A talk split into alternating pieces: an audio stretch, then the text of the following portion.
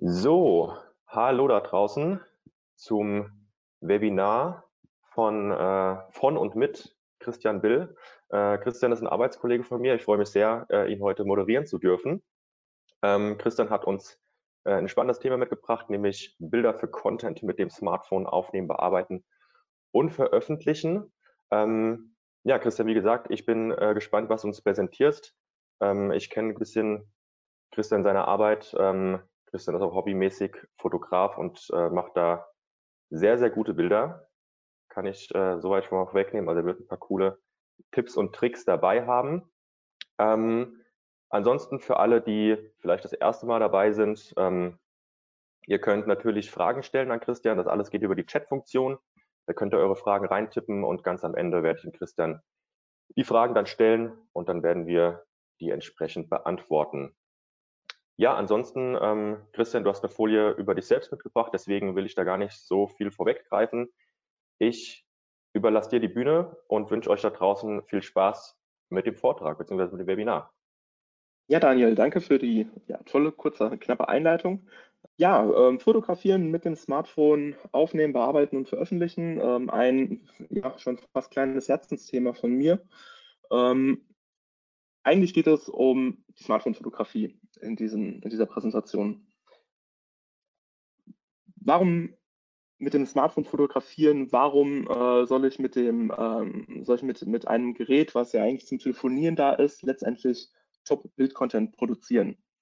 Äh, um all das wird es gehen. Ich werde euch ähm, mitnehmen in meine Welt der Fotografie. Und ja, ich hoffe, ihr könnt mir folgen und es wird nicht allzu technisch lastig. Ähm, wenn ihr Fragen habt, wie gesagt, in die Chat-Funktion rein und am Ende versuche ich sie alle zu beantworten. Ähm, kurz vorweg, ich bin gesundheitlich ein bisschen angeschlagen. Es kann sein, dass wir irgendwann mal so zwei Minütchen Pause machen müssen. Ähm, ich würde das dann aber ankündigen und äh, gegebenenfalls wird der Daniel dann einfach wieder übernehmen. Ja, ähm, Smartphone-Fotografie. Ähm, was machen wir heute? Das sind die ähm, Moment, halt, so. Das sind, meine, das sind meine Punkte, die ich heute mitgebracht habe. Warum mit dem Smartphone fotografieren? Kamera versus Smartphone. Was ist, äh, ein Smartphone alles kann, also ein aktuelles. Dann allgemein so ein bisschen, um das ganze Thema zu verstehen und zu umreißen, Grundlagen der Fotografie. Und ich habe euch noch ein paar Best Practice Beispiele und meine Workarounds mitgebracht. Und dann auch noch die Apps, mit denen ich mit dem Smartphone arbeite beim Fotografieren. Ja, wer bin ich? Und Daniel hat schon ein bisschen angekündigt. Ich bin Content Marketing Berater bei der ReachX GmbH. Ich komme aus Oberursel im Taunus, bin 35 Jahre alt, studierter Medieninformatiker auf ähm, Bachelor und einen Ingenieurstitel habe ich auch noch oben drauf. Und seit zwölf Jahren einständiger Fotograf sogar. Also nicht nur Hobbyfotograf, der bin ich auch noch, und zwar mit Leib und Seele, zum Leidwesen meiner Frau. Ähm, nein, ich bin auch seit zwölf Jahren, verdiene ich mit der Fotografie auch ein bisschen Geld ähm, und dann in den Bereichen People Events, Business, Produkt und Landschaftsfotografie. Weil die Landschaft äh, wirklich mehr Hobby ist. Ähm, warum mit dem Smartphone fotografieren? Also jeder hat ein Smartphone, fast jeder hat ein Smartphone. Ähm, ich kenne ein paar Ausnahmen, die noch keins haben. Die haben aber ihre Gründe. Und wenn sind wir mal ehrlich, so ein Smartphone kann ja mittlerweile fast alles, außer Kaffee kochen. Wobei, äh, mein Smartphone kann auch Kaffee kochen. Ich habe eine App für meine Kaffeemaschine und da kann ich mir meinen äh, Kaffee quasi am Smartphone zusammenbauen. Ähm, in den letzten Jahren haben Smartphones eine sehr, sehr gute Bildqualität äh, bekommen, also äh, auch so die Funktionen, die dahinter stehen, um dieses Bild produzieren zu können. Also wenn ich jetzt äh, ein Bild aufnehme, wird nicht einfach ein Bild gemacht, sondern äh, da sind ähm, Techniken dahinter, die das Smartphone innehält, um dieses Bild so optimal und so gut ausgeleuchtet wie möglich darstellen zu können. Gehen wir nochmal drauf ein. Ähm, es ist einfach zu bedienen. Jeder kann mit einem Smartphone umgehen. Die einen besser, die anderen etwas schlechter. Ähm, die Großeltern fragen immer mal die Enkel, wobei ich äh, auch sehr, sehr viele Senioren kenne, die quasi alles mit dem Smartphone machen, ihr komplettes Leben mittlerweile ins Smartphone gespeichert haben und ohne Smartphone äh, einfach nicht mehr, ähm, ja, nicht mehr aus dem Haus gehen wollen. Smartphones haben einen riesen Vorteil. Ihr könnt Apps installieren, ihr habt eine permanente Internetverbindung, solange euer Vertrag das mitmacht. Äh, ihr habt Foto, Video und Tonmöglichkeiten. Also ihr könnt Foto, Video und Ton aufnehmen, wofür man früher ja drei verschiedene Geräte gebraucht hätte. äh, nämlich eine Kamera, eine Videokamera und ein Aufnahmegerät. Und äh, es kann mit dem Zubehör, eine Zubehör, was ich überall kaufen kann, bei Amazon und Co. Übrigens, heute ist Black Friday. Äh, ich gebe euch nachher noch eine äh, interessante Auswahl an Gadgets, die ja vielleicht äh, im Amazon-Warenkorb heute landen, äh, respektive bei einem Händler eures Vertrauens. Ähm, genau, und das Smartphone kann mit beliebig Zubehör erweitert werden, äh, so dass man eine immer bessere und professionelle Qualität rausholen kann. Ein Stück trinken. So, ich hoffe, das ist für euch okay, wenn ich nebenbei ein bisschen trinke. Mein Mund wird sehr schnell trocken. Äh, Smartphone versus Systemkamera. Ich habe gesagt, ich bin ähm, Berufsfotograf unter anderem und ähm, ich arbeite natürlich äh, neben, mit, neben einem Smartphone, mit dem ich auch definitiv Content aufnehme, arbeite ich auch mit sogenannten Systemkameras, wie zum Beispiel meiner Canon R oder meiner Canon R5. Ich habe jetzt einfach mal mein aktuelles Smartphone, mit dem ich äh, in den letzten zwei Jahren die meisten meiner Bilder gemacht habe, und meine aktuell meistgenutzte Kamera gegeneinander verglichen. Und wenn wir das jetzt so auf dem, auf dem Zettel uns anschauen, spricht eigentlich ganz schön viel für das Smartphone. Man hat es immer dabei, weil es klein ist. Meine Kamera, da überlege ich mir, wenn ich die mitnehme. Ich habe sie leider immer noch oft genug dabei und schleppe mich oft genug mit ihr äh, unnötig ab. Äh, mache kein Bild mit ihr, mache dann die Bilder eher mit dem Smartphone. Aber äh, vom Prinzip her, äh, ich nehme sie leider noch viel zu oft mit. das ist vielleicht so ein Ding von mir. Ähm, die Kosten von einem Smartphone sind so roundabout, also mein, meins hat damals ungefähr 1500 Euro gekostet. Das ist 11 Pro Max äh, von, von, von Apple. Ähm, so nebenbei, hier könnte auch ein Android-Handy stehen. Ich kenne mich mit Android-Handys ehrlich gesagt nicht aus. Ich habe mir im Rahmen von dem Vortrag ich mir ein paar aktuelle Android-Handys mal angeguckt von Freunden, die Android-Handys haben. Und ich kann sagen, dass die sich alle in puncto Kamera und so nicht viel geben. Äh, ich spreche jetzt hier mal von Apple, weil ich mich damit auskenne. Wenn ihr aber ein Android-Handy habt, ist das auch okay. Ähm, meine Kamera, ähm, so wie ich sie tagtäglich ungefähr dabei habe, kostet um die 3500 Euro. Kamera und ein Objektiv. Die Funktionen sind beschränkt meiner, von meiner Kamera. Die Nachbearbeitung am Rechner äh, pumpt den Workflow so ein bisschen auf. Also Nachteile meiner Systemkamera, die Vorteile sind, ich habe einen großen Sensor mit viel Dynamik, und zwar echter Dynamik. Ähm, je nach äh, der verwendeten Optik habe ich eine tolle Tiefenunschärfe, und zwar eine richtige, keine errechnete. Und ich habe verschiedene objektiven Brennweiten zur äh, Auswahl. Das bedeutet, ich kann vom Ultraweitwinkel bis zum äh, maximalen Tele von über 500 Millimeter ähm, mit einem Konverter sind sogar 1000 Millimeter möglich, ähm, Fotos machen und kann zum Beispiel bei Wildlife-Fotografie Tiere sehr nah ranholen. Das funktioniert beim iPhone leider nicht iPhone äh, hat dafür aber die Vorteile, dass ich mit Apps die Funktion erweitern kann, dass ich meine Bilder, die ich direkt gemacht habe, im Smartphone nachbearbeiten kann und sie auch sofort teilen könnte. Äh, mein Nachteil im Smartphone ist nach wie vor der sehr, sehr kleine Sensor. Kommen wir gleich nochmal drauf zu sprechen. Und äh, ich habe keine echte Tiefenunschärfe. Tiefenunschärfe erkläre ich euch auch gleich für alle die, die das nicht kennen, das Wort. Ähm, und ich habe einen eingeschränkten Brennweitenbereich. Bei meinem iPhone sind es ungefähr 12, 24 und 50 Millimeter. Ihr seht so ganz knapp hier angedeutet äh, drei Kameras, ähm, die alle eine unterschiedliche Brennweite haben. Meine Kamera, meine richtige Kamera, der kann ich halt verschiedene Brennweiten von und drauf machen. Und ähm, nach wie vor bei den iPhones, es wird immer besser von Generation zu Generation, ist äh, die Lichtverhältnisse, die Lichtstärke des äh, iPhones bedingt durch den kleinen Sensor, ähm, haben wir da nicht allzu viel, können wir nicht allzu viel Licht aus einer Szenerie rausholen. Jetzt habe ich gesagt, ich möchte mit euch mal kurz den äh, Sensor vergleichen, ähm, ungefähr das Größeverhältnis. Oben von meiner Vollformat-Systemkamera ähm, und unten der Sensor vom iPhone. Der iPhone-Sensor ist 65 mal kleiner als mein äh, Vollformat-Sensor. Das bedeutet, ich könnte aus meinem Vollformat-Sensor theoretisch 65 mal kleine iPhone-Sensors rausholen. Ähm, dafür löst mein Vollformatsensor ähm, ein bisschen höher auf mit 30 Millionen Pixel. Meine Canon R5 schafft sogar 45 Millionen Pixel und das iPhone schafft dann nur 12 Millionen Pixel. Aber bei den Bildern sieht man diesen Unterschied kaum.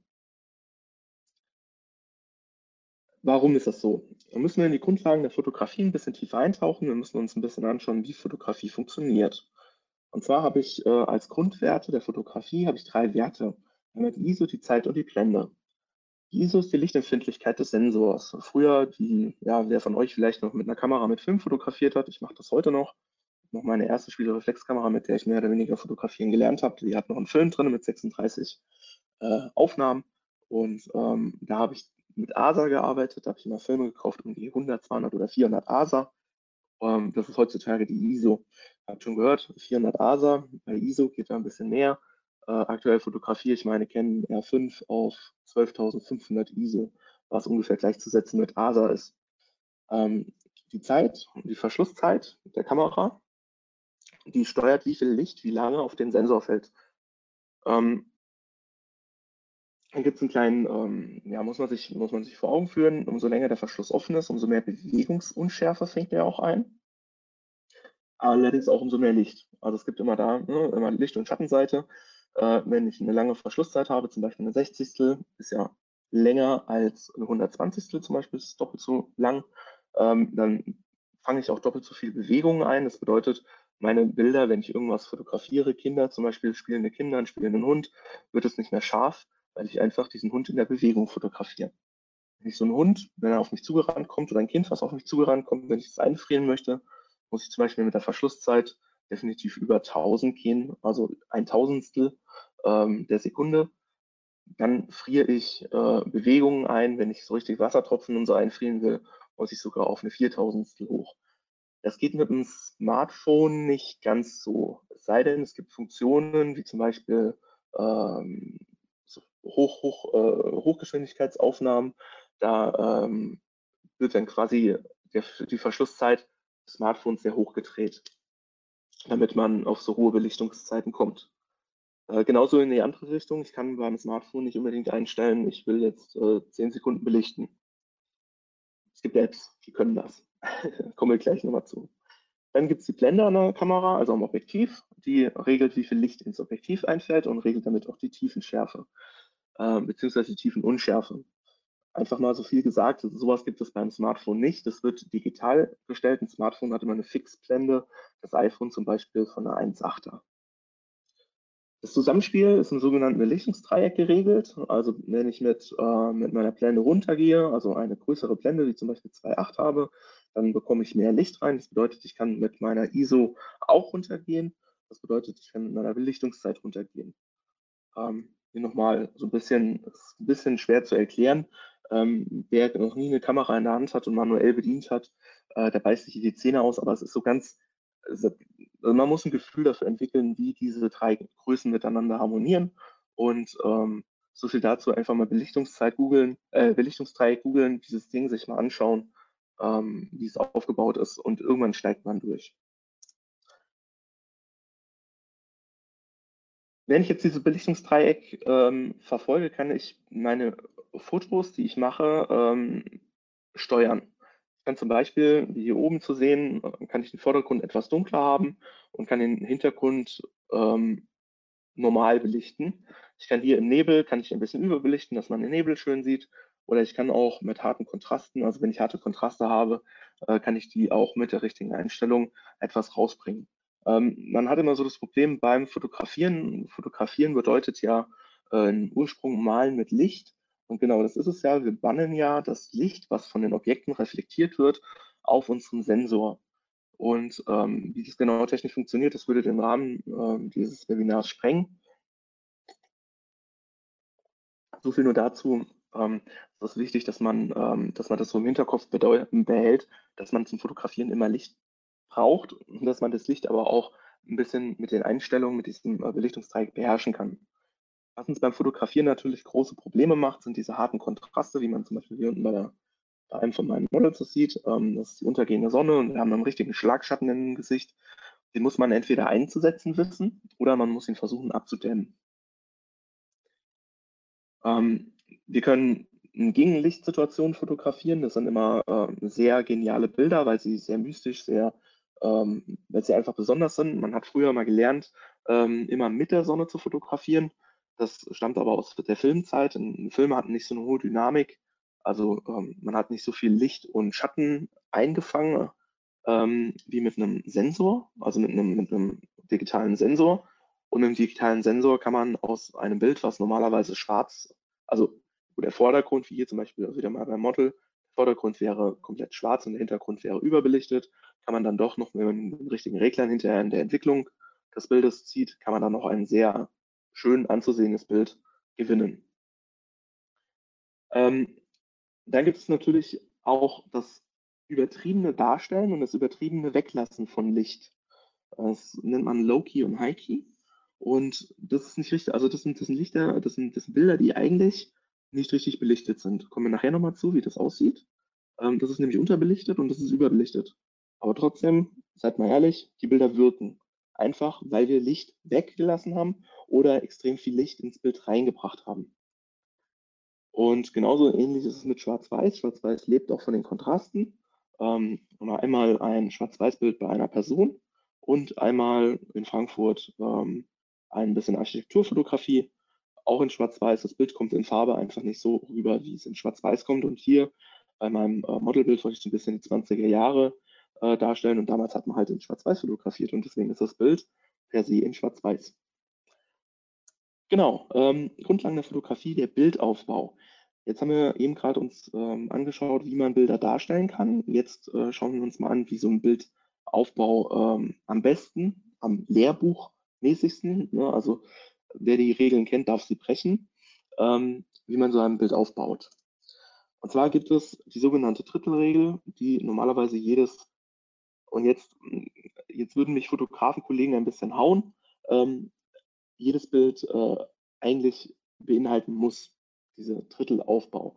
Wir im Studium zum Beispiel, also ich hatte in meinem Studium, hatte ich ähm, zwei bis drei Fächer Fotografie, relativ große Fächer. Die ganzen physikalischen Fächer, die sich auch alle mit Fotografie beschäftigt haben, lasse ich jetzt mal weg. Und da wurde uns immer eingepläut, immer die Drittelregeln benutzen. Egal ob wir filmen, egal ob wir fotografieren, immer die Drittelregel benutzen. Die Drittelregel sieht so aus. Und jeder, der sein Handy schon mal ein bisschen eingestellt hat, ich rede jetzt nur mal vom Handy, vielleicht auch von der Kamera, ähm, der hat irgendwann schon mal die Gitternetzlinien ähm, gefunden. Das sind genau diese. Und für was sind die? Einfach um ein Bild in, ähm, in einem Verhältnis zum, also Vordergrund im Verhältnis zum Hintergrund, im Verhältnis zum Bildausschnitt zu setzen. Hier zum Beispiel aus diesem Sommerurlaub äh, ein Bild von einem, äh, von einer Fähr, von einem Fährschiff. Warum habe ich es so gesetzt? Ganz einfach. Ähm, immer so ein Quadrat immer, immer vier, immer vier äh, von diesen Feldern im Quadrat ähm, sollen die Story erzählen, sollen das Hauptmotiv darstellen. Und diesen Quadrat kann ich mir quasi hinsetzen, wo ich möchte. Ähm, ich habe aber dann immer den, ich muss immer gucken, dass ich den Viewpoint, das ist jetzt dieses orangene, dieser orangene Punkt, so setze, dass meine Blickrichtung dann ins Bild geht. Ja? Also hier zum Beispiel alle Linien dieses Schiffes laufen in Bildmitte. Das bedeutet, jetzt mal, wenn ihr das Bild nochmal von Anfang an euch im Kopf behaltet, ähm, ihr habt das Schiff gesehen und seid dann mit dem Schiff entlang gegangen und habt dann hinten als, erstes die Ber äh, als zweites die Berge gesehen. So soll ein Bild aufgebaut sein, dass man quasi vom Hauptmotiv zum, ähm, zum übrigen Bild den Blick weiter lenkt. Das ist ein perfekter Bildaufbau. Das muss man ein bisschen üben. Ähm, meine Empfehlung ist einfach, schaltet euch diese Gitternetzlinien in der Voransicht ein, also im Live-View. Und wenn ihr fotografiert, versucht einfach ähm, eure Motive auf einer dieser horizontalen oder vertikalen Linien zu setzen.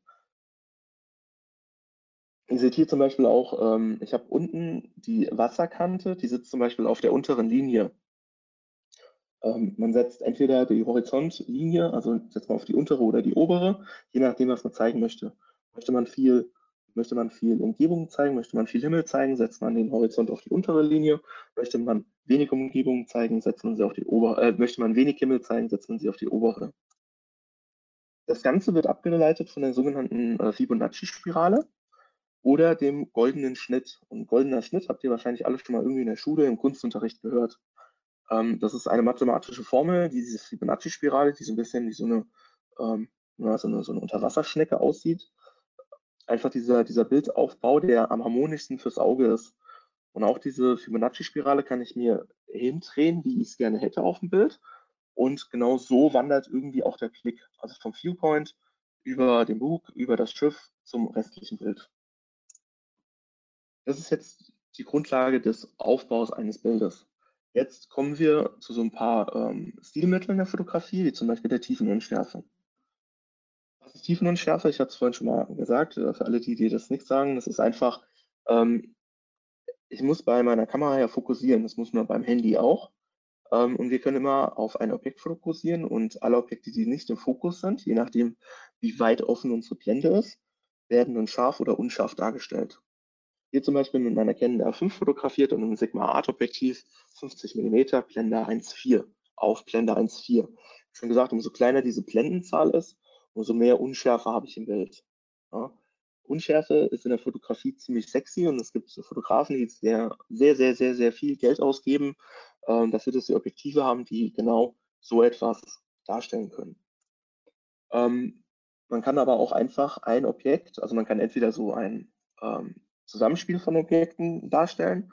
Hier sieht man definitiv durch die Unschärfe, dass die eine Kerze sich im Vordergrund, die andere Kerze sich im Hintergrund befindet und eine Kerze sich in der Mitte befindet. Ähm, ich kann aber auch einfach ein Objekt direkt äh, durch die Unschärfe rauskristallisieren, sodass ich das einfach vom Hintergrund und vom Vordergrund abhebe. Man sieht hier so ein bisschen die Tischplatte im Vordergrund und ähm, das Wohnzimmer im Hintergrund. Alles komplett unscharf, alles komplett matsch und nur die Kerze ist scharf. Ist übrigens so fotografiert, da ist kein Photoshop und gar nichts dran. Also das kommt direkt so aus der Kamera. Die kreative Unschärfe, die Tiefenschärfe bzw. Tiefenunschärfe von einer Kamera und von einem Smartphone. Ähm, ich erkläre es gleich nochmal im Detail. Allerdings ähm, funktioniert das so, wie wir es eben gerade auf dem Tisch gesehen haben, mit den Kerzen, nicht mit einem Smartphone. Grundlagen der Fotografie, Storytelling. Was ist Storytelling? Storytelling ist ein Thema, da könnte man ein komplettes Webinar alleine über Storytelling ähm, halten. Mal ganz kurz vorweg, Storytelling ist einfach das Erzählen ähm, entweder einer Geschichte, also einer kompletten Geschichte, entweder in einem Bild oder in mehreren Bildern. Das hier ist die klassische Fotodokumentationsreihe. Ähm, findet man, ich habe es jetzt einfach mal bei uns im Büro mit der Kaffeemaschine gemacht, wie ich mir morgens meinen Kaffee koche, bevor ich mich an den Platz setze und arbeite. Ähm, kann man aber genauso gut findet man das ähm, zum Beispiel bei Eventfotografie sehr stark. Äh, wenn ich für Hochzeiten gebucht werde, dann äh, fotografiere ich so eine Dokumentation über die komplette Hochzeit und ähm, die Bilder sind dann alle so thematisch aufgebaut, dass sie irgendwie diese Hochzeit vernünftig erzählen und wiedergeben. Man kann das aber auch in einem Bild darstellen, das ist eher so ein bisschen wie ein Stillleben. Ähm, ich habe jetzt einfach mal, um bei dem Kaffeebeispiel zu bleiben, dieses Beispiel genommen. Ein sehr klassisches Beispiel, Storytelling in einem Bild. Ähm, ihr müsst euch jetzt ein bisschen vorstellen, ich habe es nicht mitgebracht, aber ja, einen kreativen Denkprozess ein bisschen anregen, gehört ja auch zur Fotografie.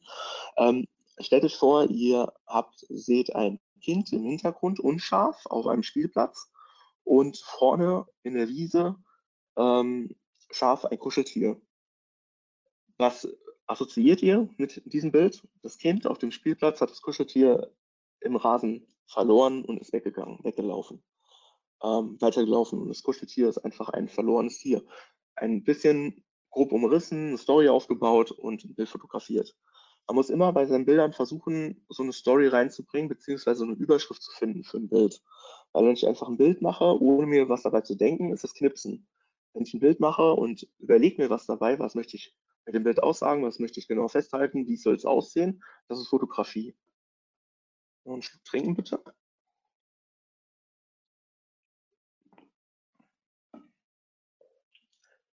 Dann habe ich euch ein paar Praxisbeispiele mitgebracht von mir. Und zwar ähm, arbeite ich sehr viel mit dem sogenannten Histogramm. Und ähm, soweit schon mal vorweg, das gibt es leider nicht im Handy. Jedenfalls nicht für Fotos. Komme ich gleich nochmal zu. Was zeigt dieses Histogramm? Das Histogramm zeigt mir an, ob ein Bild perfekt belichtet ist. Ähm, das hier zum Beispiel ist eine Unterbelichtung. Wenn diese Balken alle ganz links sich im Histogramm befinden, wenn sich der Graph ganz rechts im Histogramm befindet, habe ich eine Überbelichtung. Eine sehr ausgewogene Belichtung ist, wenn sich dieser Graph im linken und im rechten Teil befindet und er in der Mitte ein bisschen runter geht. Hätte ich jetzt einen Graph, der komplett von links nach rechts gerade wäre, hätte ich ein graues Bild, um ungefähr mal dieses Histogramm euch äh, nahe zu bringen. Das ist ganz wichtig bei den Systemkameras, die wir verwenden. Ähm, also wir, wir Fotografen verwenden, wenn wir zum Beispiel ähm, Nachtaufnahmen machen, ähm, irgendeine Nachtszenerie, Skyline fotografieren, dann äh, und wir wollen die Skyline möglichst gleichmäßig fotografieren und wenig Kontrast drin haben, dann müssen wir versuchen, das Histogramm in der Kamera so äh, einzustellen, also mit den Belichtungszeiten so einzustellen, dass es ungefähr so aussieht. Wenn wir jetzt so ein ähm, Low-Key oder so ein High-Key-Bild machen wollen, da sehen die Histogramme nämlich so aus. Ihr erinnert euch an die Bilder von vorhin? So sehen die Histogramme dann aus. Muss ich ein bisschen eilen, beeilen sich gerade. Ähm, ich habe schon gesagt, auf dem Handy gibt es äh, so ein Histogramm eigentlich nicht. Äh, es gibt eine App, die ich habe, die ich nutze zum Video, äh, zur, zur Videografie. Die heißt Filmic Pro. Die zeigt mir so ein Histogramm an. Alle anderen Apps zeigen die leider nicht an, weil man einfach, weil das einfach ein professionelles Tool ist, um äh, Bilder zu belichten. Ihr seht hier in der Canon zum Beispiel das Histogramm, das ist bei mir immer so halbtransparent eingeblendet. Ähm, wie vermeide ich jetzt also mit dem Smartphone starke Kontraste? Also das ist jetzt zum Beispiel ein sehr starker Kontrast. Das ist normal belichtet, so ungefähr, dass ich, äh, Mensch, zurück, dass ich so einen Graphen habe. Dieses Bild ist genauso belichtet. Ich habe viel Helles, ich habe viel Dunkel. Das bringt mir aber nichts, weil das Bild ziemlich langweilig ist. Also ich erkenne auf dem Bild im Vordergrund kaum was, ich erkenne vom Himmel kaum was. Ich weiß so ungefähr, wie es aussieht. Das ist übrigens bei mir aus dem Fenster fotografiert. Wenn ich jetzt das Bild heller oder dunkler fotografiere, erkenne ich einmal den Vordergrund mehr und ich erkenne einmal den Himmel ein bisschen deutlicher. Also der Himmel kriegt mehr Struktur. Aber an sich sehen die Bilder immer noch sehr langweilig aus. Weil was will ich mit dem Himmel, wenn ich den Vordergrund nicht erkenne? Was will ich mit, ich habe eine tolle Dünenlandschaft, Sonnenuntergang, ne? da kann der Vordergrund gern mal schwarz sein, um sich auf den Himmel zu konzentrieren. Aber hier will ich ja sehen, was hier vorne ist. Ich will ja dieses Schulgebäude sehen. Ja, ich will vielleicht meine Pflanzen sehen, die jetzt im Herbst nicht mehr so schön aussehen. Ähm, genau. Also was die Lösung ist ein sogenanntes HDR-Bild. HDR steht für High Dynamic Range, bedeutet hoher Dynamikumfang, ganz grob. Und ich gehe einfach hin und nehme drei Bilder auf. Einmal das normal belichtete, das ein überbelichtetes mit plus 3 EV, das sind die Blendenstufen, und einmal mit 3 EV minus. Das kann ich mit einem Smartphone fotografieren, indem ich ähm, beim iPhone geht das so, indem ich äh, während dem Fotografieren mit dem Finger auf dem Display nach unten wische. Dann belichte ich unter. Wenn ich nach oben wische, belichte ich über. Jetzt müsst ihr gucken, wie das bei eurem Smartphone funktioniert. Aber viele Smartphones haben auch schon einen HDR-Modus. Und dann bekomme ich nämlich, wenn ich diese drei Bilder miteinander verrechne, das kann man entweder händisch am Rechner machen hinterher oder man macht das mit einer Smartphone-App, kommen wir gleich nochmal zu, dann bekomme ich genau so ein Bild. Und auf dem Bild ist alles durchgängig vernünftig belichtet. Das ist relativ, wenn wir uns die Kurve jetzt wieder vor Augen führen, es ist relativ flach, aber ich erkenne ganz viel in dem Bild und ich kann gut dokumentieren. Sowas eignet sich übrigens, wenn ihr mit dem Handy äh, eure Betriebsstätte fotografieren wollt ähm, oder euer Büro. Muss überlegen, wenn ihr ein Fensterbüro habt, also mit vielen Fenstern, ich hoffe, ihr habt das, dann äh, würden die Fenster tagsüber überbelichtet sein und eure, äh, euer Arbeitsplatz unterbelichtet. Wenn ihr ein HDR-Bild macht, dann äh, könnt ihr aus den Fenstern rausgucken, seht, was vor den Fenstern ist und könnt theoretisch sogar auf dem Monitor und auf dem Schreibtisch drauf gucken.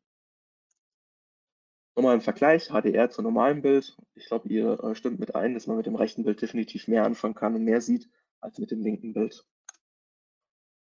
Ich habe euch ein paar Bilder mitgebracht, äh, um so ein bisschen zu zeigen, wie man, ähm, wie man Bilder in Anführungszeichen richtig aufbaut. Es gibt einen Spruch ähm, von früher, Vordergrund macht Bild gesund, Hintergrund nicht kunterbunt. Das ist genau das, dass man versucht, den Vordergrund und den Hintergrund äh, mit ins Bild reinzunehmen, um äh, das Bild so ein bisschen dreidimensionaler dastehen zu lassen, wie zum Beispiel mit der Lichterkette im Vordergrund und den Straßenlichtern im Hintergrund.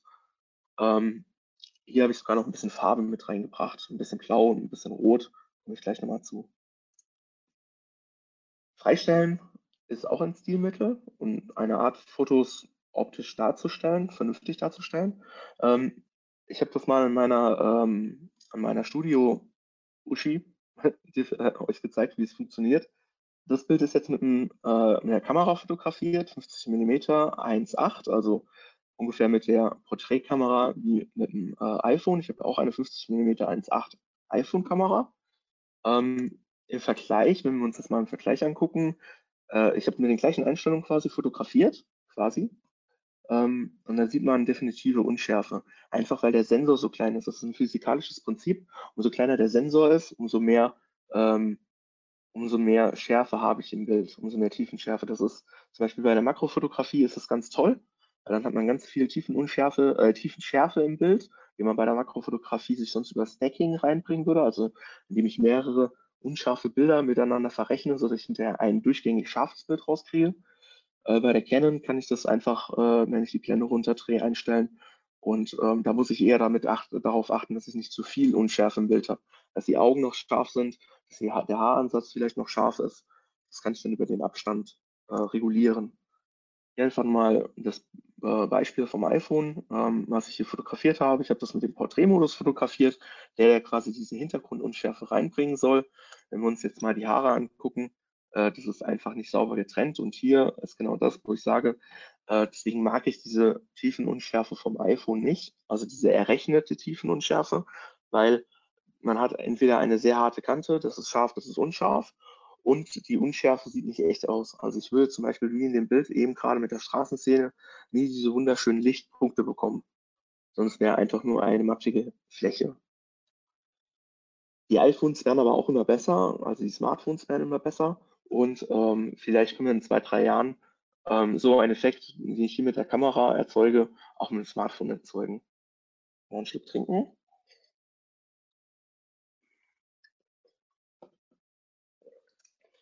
Genau.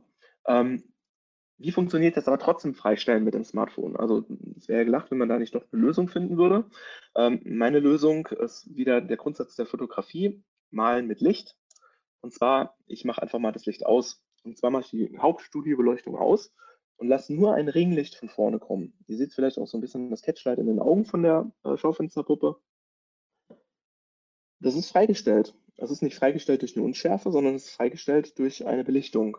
Und genau so könnt ihr Porträts sehr schön auch mit dem Smartphone fotografieren. Wenn ich mit einem Smartphone Porträts fotografiere, was sehr selten vorkommt, zugegeben, mache ich das genau so. Ich versuche die Person ins Licht zu stellen mit einem schattigen Hintergrund, sodass die Person einfach heller ist als der Hintergrund.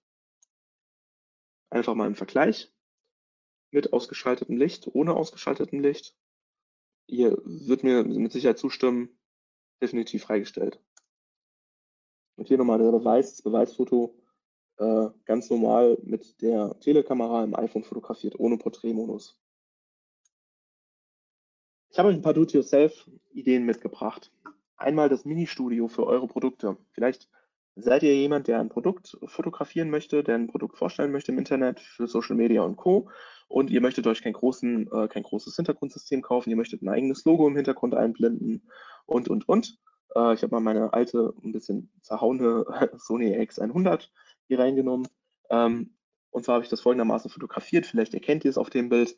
Ich habe meinen ähm, Hintergrund, also einen, einen OMT-Hintergrund, einfach mir auf dem Bildschirm ähm, anzeigen lassen, habe dann eine Amazon-Kiste genommen, habe mein Tablet auf die Amazon-Kiste gelegt, mit Display nach oben und habe die Kamera quasi aufs Tablet gestellt. Das Tablet sorgt dafür im ausgeschalteten Zustand, dass ich die Spiegelung habe und ähm, der Hintergrund sorgt einfach für ein bisschen Hintergrundlicht. Jetzt muss ich von vorne nur noch ein bisschen Licht reinbringen, dass die Kamera so belichtet ist, wie sie hier belichtet ist. Das Ganze kann ich auch machen, indem ich das Tablet einfach mal umdrehe. Dann habe ich keinen spiegelnden Hintergrund, sondern einen grauen Hintergrund. Wer kein Tablet hat, kann hier natürlich auch einen Spiegel nehmen, äh, nicht einen Spiegel, eine Glasplatte nehmen oder äh, eine Aluplatte oder einfach ein Stück Karton. Das geht auch. Äh, hier zum Beispiel, ähm, ich habe mal so eine Laufmappe genommen. Wer von euch in einer in einer großen Firma arbeitet, kennt ihr das, das ist quasi für die Hauspost, so eine Laufmappe. Ähm, da habe ich einfach eine Glasscheibe drüber gelegt und äh, ich bekomme einen ähnlichen Effekt hin.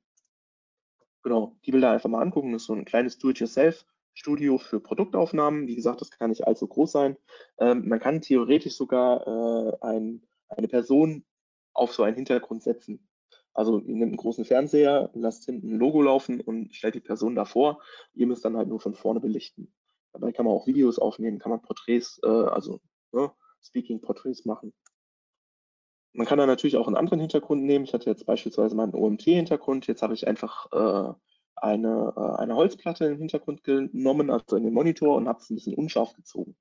Also in Photoshop zum Beispiel gibt es unscharf maskieren, kann man äh, Bilder unscharf darstellen. Also man kann die Schärfe rausnehmen und dann sieht es so aus, als hätte das einen großen Hintergrund und wäre der Hintergrund weit weg und das in einer offenen Blende fotografiert habe. Übrigens alles mit dem iPhone fotografiert. Dann, was ich euch, wenn ihr ein bisschen ernsthafter fotografieren wollt, definitiv empfehlen kann, ist mein sogenannter Baumarktreflektor. Äh, das ist eine 1,50 Euro ähm, Styroporplatte. ein, auf einer Seite mit ein bisschen Alufolie bespannt, damit die Alufolie nicht wegreißt, kann man die auch noch abkleben mit äh, Klarsichtfolie. Und damit diese Ränder nicht ausreißen, habe ich da einfach ein bisschen Gaffertape, also Panzerband rumgeklebt. Äh, die weiße Seite zum, Auf, zum leichten Aufhellen, die silberne Seite zum starken Aufhellen. Wenn ihr zum Beispiel eine Gegenlichtsituation habt, könnt ihr damit das, äh, das Model oder euer, euer Objekt von vorne belichten. Ähm, einfach mal ein Beispiel mit und ohne. Äh, ihr seht links das, äh, das Gesicht von Uschi ähm, ist einmal ohne Reflektor und hier ist mit Reflektor. Ihr seht definitiv diese Augenpartien viel, viel heller. Man kann quasi in das Pony reingucken, äh, auch wieder mit dem iPhone fotografiert. Ja, also hier gerade dieser Bereich ist sehr, sehr markant äh, aufgehellt und nur mit diesem Baumarktreflektor. Das Ganze, oh, es funktioniert nicht. Schade. Äh, ich habe das Ganze theoretisch nochmal als GIF vorbereitet, aber irgendwie spielt er hier in der Präsentation das GIF nicht ab. Da sieht man dann schön die Schatten über das Gesicht laufen, also die Helligkeiten über das Gesicht laufen. Ähm, aber ihr habt es ja eben gerade an den Bildern gesehen, ähm, dass es definitiv funktioniert. Wie macht man jetzt Bilder interessanter? Jetzt kommen wir so ein bisschen zu der Kernaussage. Ähm, einfach interessante Bilder machen mit dem Smartphone, mit der Kamera, jetzt egal mit welchem Gerät. Ähm, interessante Perspektiven. Das ist so das erste, den ersten Grundsatz, den ich euch mitgeben möchte. Findet interessante Perspektiven. Ähm, klingelt es ja auch noch bei mir. Hoffentlich macht meine Frau gleich auf. Es tut mir leid. Wenn ihr zum Beispiel diese, ähm, diese beiden Bilder sind von unten nach oben fotografiert, also das Flugzeug ist von unten nach oben fotografiert, da lag ich quasi auf, der, auf dem Vorfeld und auch ähm, diese, diese Wendeltreppe ist vom Boden aus fotografiert. Ähm, hier sieht man mich zum Beispiel bei einem, äh, ich glaube, ein Pferdeshooting war das damals, da liege ich in der zeckenverseuchten Wiese.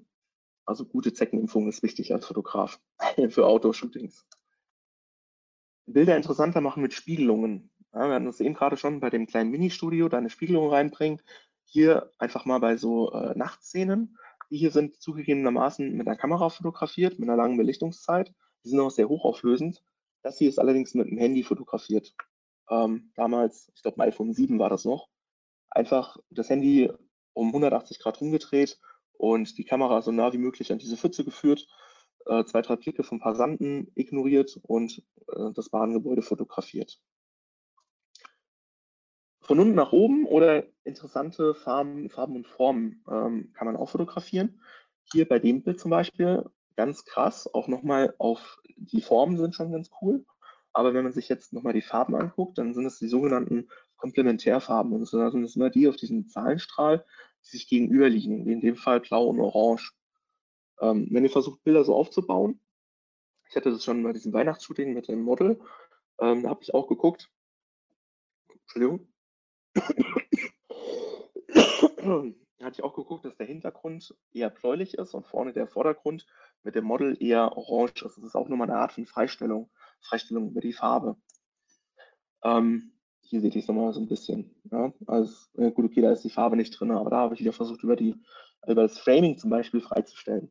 Äh, Framing ist eine ganz interessante Sache. Ähm, hier zum Beispiel meine Spielplatz eine Röhre, wo meine Tochter durchgelaufen ist, oder das Segelboot am äh, Edersee, was zufällig in so einem ja, Steinkreis gerade durchgefahren ist, oder einfach auch so gesuchte äh, Lichtpunkte im Vordergrund, Lichtpunkte im Hintergrund, und so eine Gelande, die man irgendwie so ein bisschen ins Bild hält, um das Model ein bisschen einzurahmen. Interessantes Licht, ähm, einfach mal was fotografieren, was so ja nicht alltäglich ist. Hier zum Beispiel meine Tochter an Halloween mit so einer Elektrokerze in der Hand. Oder ähm, wir haben eine Tradition, dass wir zu Silvester immer so eine ähm, mit Wunderkerzen gezogene äh, 2020, 2021, jetzt bald 2022 in den Himmel schreiben. Äh, hier war sogar im Hintergrund ganz viel Feuerwerk ist allerdings Fotomontage. Also das Feuerwerk ist nacheinander fotografiert worden. Ich habe die Bilder einfach übereinander gelegt. Ähm, die führenden Linien sind auch nicht zu vernachlässigen. Einfach den Blick in das Bild reinziehen. Wenn hier zum Beispiel bei einer Hochzeit, ähm, die Weinreben links und rechts, führen den Blick von links nach rechts in die Bildmitte. Hier führt es an der Bildmitte vorbei, allerdings so, dass man das Model streift. Und hier steht das Model im Vordergrund von führenden Linien. Hier in den Linien sieht man hier auch nochmal und immer mal auf die Tageszeit achten. Ähm, dass hier unten und dass hier oben die Bilder ähm, von der Brücke und hier unten ähm, von, oh, ich weiß gerade nicht, wo ich es aufgenommen habe. Ähm, ist aber bekannt äh, oben im Norden, ah, verdammt, ich weiß es jetzt gerade nicht, Stralsund, so, es ist Stralsund. Ähm, habe ich zur blauen Stunde fotografiert, da kommt es besonders toll mit dem blauen Himmel und dem blauen Wasser und den gelben äh, Straßenbeleuchtungen. Hier ist Sonnenaufgang, äh, Frankfurter Bahnhof, oder sogar Sonnenuntergang. Oh, da bin ich jetzt über, Frage, überlege, Sonnenuntergang. Äh, das ist Sonnenuntergang. Ähm, da einfach, wie sich das Licht in dem, äh, ja, in dem Gerüst vom Frankfurter Hauptbahnhof bricht. Ich hatte euch versprochen, ihr dürft heute ein bisschen shoppen beim Black Friday. Ein paar Tools für die Smartphone-Fotografie habe ich euch auch mitgebracht. Äh, das ist sowas, was ich regelmäßig benutze. Ich benutze ähm, oft ein Ringlicht. Allerdings nicht, wenn ich eine Brille aufhabe, da ist ein Ringlicht nicht ganz so die beste Lösung. Da sind dann eher diese Lampen hier oben besser. Davon vielleicht dann lieber zwei nehmen. Ähm, eine Klemme, wo ich mein Smartphone reinhänge, um es besser in der Hand halten zu können und außerdem unten und oben einen Stativanschluss zu haben und auch einen Anschluss, um so einen Kaltschuhadapter, um diesen, dieses Licht hier oben aufsetzen zu können. Man kann da aber auch ein Mikrofon zum Beispiel draufsetzen, wenn man Videos machen möchte. Habe ich jetzt im Urlaub sehr viel benutzt. Ähm, ich bin da so ein bisschen, äh, ja, ich habe da nicht so viel Angst, dass mein Handy kaputt geht. Ich habe mir eine relativ preiswerte Tasche gekauft, so eine Unterwassertasche. Mein Handy ist theoretisch wassergeschützt. Ähm, ich habe es dann nochmal in so eine Tasche reingepackt zur Sicherheit und habe es dann auch mal unter Wasser äh, benutzt. Oder wenn ich auf dem äh, Stand-Up-Paddleboard über den äh, See gepaddelt bin, einfach, dass es mir nicht aus Versehen aus der Hand rutscht und dann in dem 120 Meter tiefen Bergsee endet. Das finde ich nämlich nicht mehr wieder. Äh, so ein kleines Tischstativ ist auch immer ganz sinnvoll, äh, gerade wenn man diese Tabletop-Aufnahmen macht, also diese Aufnahmen vor dem Monitor. Es ist sinnvoll, wenn man sich das Ganze ganz gemütlich mit einem Tischstativ einrichten kann. Und hier zum Beispiel äh, auch ein, ein, Beweis dafür, dass ich früher auch mal mit Samsung Telefon, äh, mit Samsung äh, Fotos gemacht habe. Äh, ich habe da wirklich Landschaftsaufnahmen genau so mit einer Klemmer, mit einem, äh, mit einem Fotostativ, habe ich einfach äh, Langzeit versucht, Langzeitbelichtung damals mit meinem Note 4 zu machen. Was es noch gibt, zum Gimbal habe ich auch, benutzt man eher für Videos. Ihr könnt Zusatzkameras anschließen, ihr könnt Zusatzlinsen anschließen an euer Handy.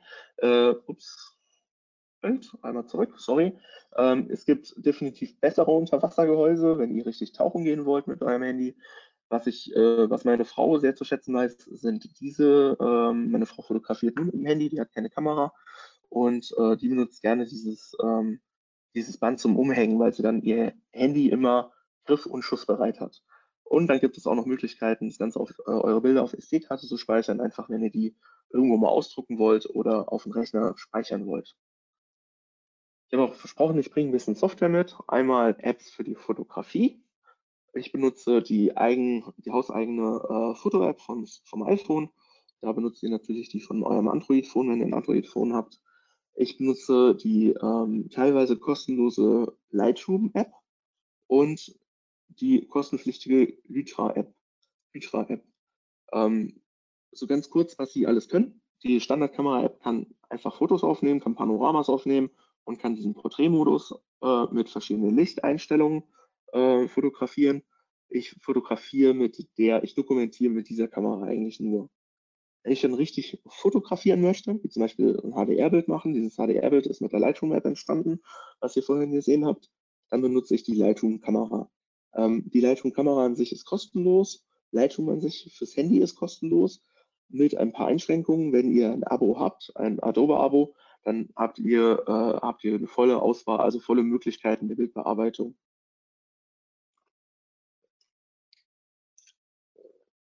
eine App, die aus dem iPhone das letzte rauskitzelt, aus, den Auf, der, aus der Auflösung ähm, von der Kamera, ist die äh, kostenpflichtige App Hydra. Ich weiß gar nicht, ob es die für Android gibt. Ich meine nicht. Ich meine, die braucht nämlich den Sensor von Apple. Bin ich mir aber nicht ganz so sicher. Ich habe sie jedenfalls nicht gefunden. Kann sein, dass es die mal gab. Oder es kann sein, dass es sie mal geben wird. Das Internet, ne? Ihr kennt das. Man findet keine Aus man findet keine direkten Aussagen. Oder nur sehr selten. Ähm, was kann die App? Ähm, die App kann auch ein HDR aufnehmen, ein deutlich besseres HDR, wie ich finde, also äh, mit viel mehr ähm, mit viel mehr Möglichkeiten als die HDR von Lightroom. Ähm, ich kann mehr Schärfe ins Bild reinbringen, indem die Kamera einfach mehr Bilder aufnehmen. Also die Hydra-App nimmt äh, mehrere Bilder auf und verrechnet die miteinander, sodass ich dann hinterher mehr Schärfe im Bild habe. Und ich kann eine Low-Light-Rauschreduzierung machen. Das funktioniert genauso. Es werden mehr Bilder aufgenommen. Dadurch also das Rauschen, also diese Rauschflecken immer auf, einem anderen, auf einer anderen Stelle und können rausgerechnet werden. Also diese App verrechnet quasi größtenteils Bilder miteinander. Ähm, Apps für die Bildbearbeitung benutze ich an erster Stelle Lightroom Mobile. Hatte ich eben gerade schon mal gesagt. Es gibt einmal die Lightroom Mobile Kamera und es gibt Lightroom Mobile, alles in einer App. Ich benutze Snapseed, Lens Description und ähm, Photoroom. Ähm, Lightroom Mobile ist relativ komplex. Ähm, ihr könnt da eine komplette Galerie, Bildverwaltung, Bildsortierung, Kommentar, äh, Kommentare in die Bilder reinschreiben. Äh, ihr könnt die Metadaten der Bilder einsehen. Ihr könnt auch von einer Kamera zum Beispiel über euer Handy Bilder dort importieren und äh, könnt die auch bearbeiten.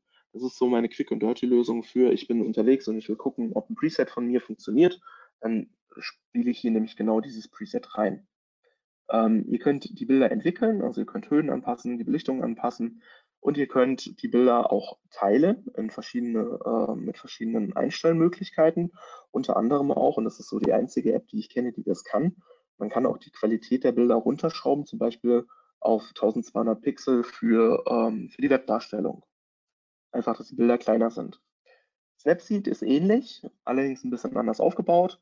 Ähm, Snapseed geht eher für die, die sich wenig mit dem äh, direkten Entwickeln der Bilder beschäftigen wollen. Ähm, Snapseed ganz viele Filter, die man drauflegen kann. Man kann hier auch die Bilder dann wieder einfach teilen und speichern. Lens Description, Dis oh, ich kann es nicht aussprechen, es tut mir leid. Lens Distortion, oh, egal. Diese App ähm, sorgt dafür, dass ihr Effekte in ein Bild reinbringen könnt. Nebel, wo keiner war, Schrift, wo keine war, äh, Lichtreflexe, wo keine war. Ich habe jetzt mal ganz einfach so ein Bild von Halloween fotografiert mit, mit der Kamera, äh, mit, mit der, mit der iPhone-Kamera und habe dann einfach äh, mal ganz unkreativ äh, Lichtreflexe, Nebel und eine Schrift reingezogen. Ähm, ist ein bisschen Spielerei. Ich habe da die kostenlose Variante. Mit der kostenpflichtigen habt ihr viel mehr Effekte, aber äh, die kostenlose für das, was ich sie benutze, einfach um so ein bisschen Spielerei zu machen, reicht es. Ähm, Ihr könnt damit aber auch sehr professionell eure Bilder, ähm, zum Beispiel so ein Frame erstellen durch Nebel.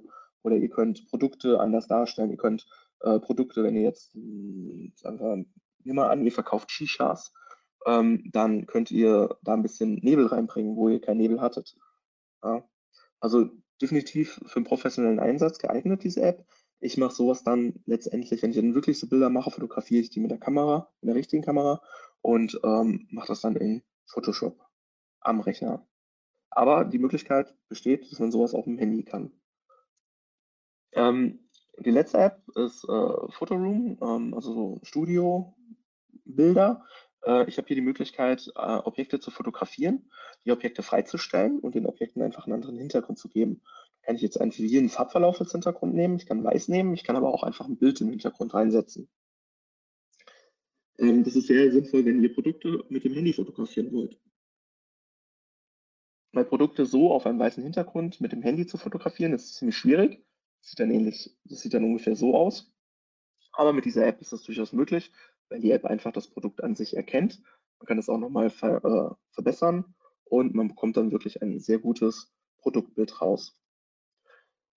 Last but not least, äh, ein paar Apps zum Teilen, Facebook, Instagram und WordPress. Ja, WordPress gibt es auch als App, für die, die es nicht wussten und eine WordPress-Seite haben. Ähm, fangen wir mal mit Facebook und Instagram an. Und dann habe hier nochmal die Möglichkeit, äh, auf das Bild, was ich veröffentlichen möchte, nochmal verschiedene Filter drauf zu legen. Ähm, bei Instagram genau dasselbe. Bei Instagram kann ich die Filter sogar noch mal ziemlich äh, dezidiert anpassen. Äh, Finde ich sehr cool, benutze ich aber sehr selten, weil die meisten Bilder, die ich bei Instagram hochlade, sind direkt entwickelte Bilder aus zum Beispiel Lightroom Mobile und dann brauche ich diese Filter eigentlich gar nicht mehr. Aber ich gucke mich da immer mal um und ich finde das richtig cool. Zum Beispiel hier auch mit diesem leichten Blau-Skin. Ähm, da muss man richtig viele Regler drehen äh, bei Lightroom Mobile, um diesen Look zu erzeugen. Und hier hat man den einfach bei Instagram direkt in der App. Ähm, WordPress ist vielleicht eine App, die ihr nicht unbedingt kennt. Also für alle von euch, die eine WordPress-Seite als Firmenseite haben. Ihr könnt da eine App und könnt in diese App quasi eure Seite, die Zugänge zu eurer Seite reinladen. Zum Beispiel das Backend von meiner Seite auf dem Handy. Und ich habe die Möglichkeit von meinem Handy aus direkt Bilder in den Content meiner Webseite reinzuladen. Und ähm, habe dann da auch die Möglichkeit, ähm, ein paar SEO-Daten einzustellen, also eine Alttext, Bildbeschreibung, Bildzuschnitt und und und und und und kann die Bilder dann auch ähm, auf meiner Webseite direkt mit dem Handy veröffentlichen. Das bedeutet, ich brauche theoretisch gar nicht mehr den Rechner, um Bilder live von heute, von der heutigen Veranstaltung zum Beispiel von meiner Firma, ähm, auf meiner Webseite darzustellen. Ganz cool, wenn man im Urlaub ist und zum Beispiel einen Urlaubsblog auch hat äh, oder so einen Reiseblog hat. Ja, das war's. In 50 Minuten durchgerannt, 100 Folien, ähm, ohne Pause. Ich hoffe, ihr habt euch nicht auf die Pause vorbereitet. Ähm, eure Fragen hätte ich gerne. Christian, danke schön für das sehr ausführliche Webinar. Also äh, ich habe mega viel mitgenommen. Dankeschön schon mal dafür. Ähm, genau, es sind ein paar Fragen reingekommen. Ähm, ich kann am Anfang schon direkt sagen, es gab die Frage, ähm, ob es den Vortrag auch wieder als Aufzeichnung gibt. Natürlich gibt es den Vortrag auch wieder als Aufzeichnung. Da werden wir, ähm, ja, der wird wahrscheinlich nächste Woche dann äh, online gehen, könnt ihr ganz normal über OpenT-Webinare dann äh, unter den Aufzeichnungen euch nochmal anschauen, nochmal durchklicken und ähm, ja, falls ihr nochmal irgendwie euch Highlights irgendwie anschauen wollt. Ähm, auch die Frage, ob die Präsentation verschickt wird. Ähm, jetzt im Anschluss direkt wird sie nicht verschickt, aber ihr könnt dann, da wo es die Aufzeichnung gibt, dann die Folien auch äh, euch runterladen. Ähm, ansonsten, wer die Folien jetzt direkt haben möchte, Christian, würdest du sie jetzt auch direkt verschicken, wenn dir jemand schreiben würde? Die ähm, Präsentation ist relativ groß. Ich muss mal gucken, wie ich die runterrechnen kann. okay. Die hat, also die Präsentation wird es dann als Download auf jeden Fall da geben, ähm, wo es dann auch die Aufzeichnung zu sehen gibt. Wie gesagt, es wird nächste Woche Montag wahrscheinlich dann live gehen.